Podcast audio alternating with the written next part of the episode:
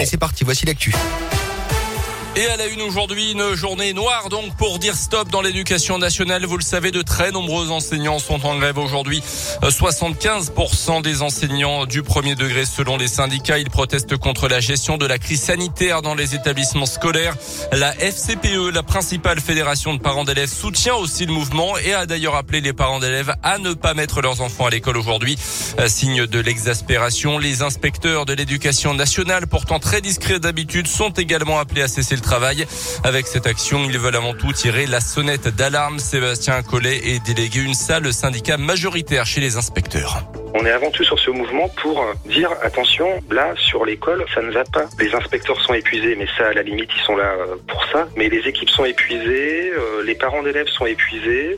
Nous on veut bien faire le travail, on le fait. On répond aux parents d'élèves, on répond aux directeurs, 7 jours sur 7. Simplement, euh, à un moment donné, il est vrai que ça devient très très compliqué et que on voit bien que les équipes sont en train de craquer. Ce qui est difficile, si vous voulez, c'est que les, les directives changent régulièrement. C'est pas une critique mais c'est très difficile à gérer sur le terrain.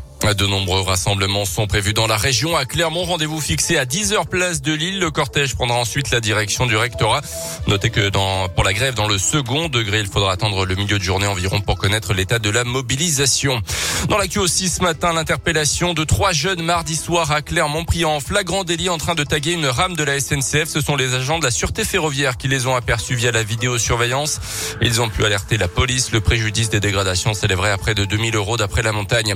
Un conducteur d'une vingtaine d'années convoqué devant le tribunal pour avoir, après un refus d'obtempérer, c'était le 6 janvier à Ambert. Un CRS avait été légèrement blessé alors que le policier lui demandait de s'arrêter. Cet automobiliste qui conduisait sous l'emprise de stupéfiants a pris la fuite faisant tomber le fonctionnaire. Le fuyard a fini par s'arrêter un peu plus loin.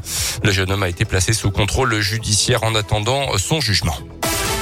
Dans l'actu aussi, dans la région, un entrepreneur de la région lyonnaise, toujours en garde à vue dans l'affaire de la tuerie de Chevaline. C'était en 2012 en Haute-Savoie. Déjà interrogé par les enquêteurs en 2015 avant d'être mis hors de cause. À l'époque, il a de nouveau été convoqué hier pour vérifier son emploi du temps selon le parquet d'Annecy. Il serait le motard aperçu par deux agents forestiers au moment de la mort violente des trois membres d'une famille britannique. Le Sénat a voté hier un projet de loi sur le pass vaccinal largement modifié. Il ne pourra être imposé que lorsque les hospitalisations liées au Covid sont super, seront supérieur à 10 000 en France. Autre condition, le pass vaccinal euh, ne sera maintenu que dans les départements où le taux de vaccination est inférieur à 80%. Un pass valide également pour les majeurs uniquement. Le projet de loi doit être discuté et peut être encore modifié en commission mixte paritaire aujourd'hui. Les sports en tennis, Novak Djokovic fait bien partie du tirage au sort de l'Open d'Australie. Il vient d'être effectué ce matin avec un petit peu de retard. Le Serbe, s'il est autorisé à jouer, affrontera son compatriote Kekmanovic, mais il reste toujours euh, sous le coup d'une expulsion du gouvernement australien après de, notamment de fausses déclarations au moment de son entrée sur le territoire. Ah, ah là là, quelqu'un nous a mis le chauffage. Oui, je sais, je sais, je sais, je sais. Je, avez dit le, le ouais, je, je crève de chaud, je suis désolé. Allez-y, allez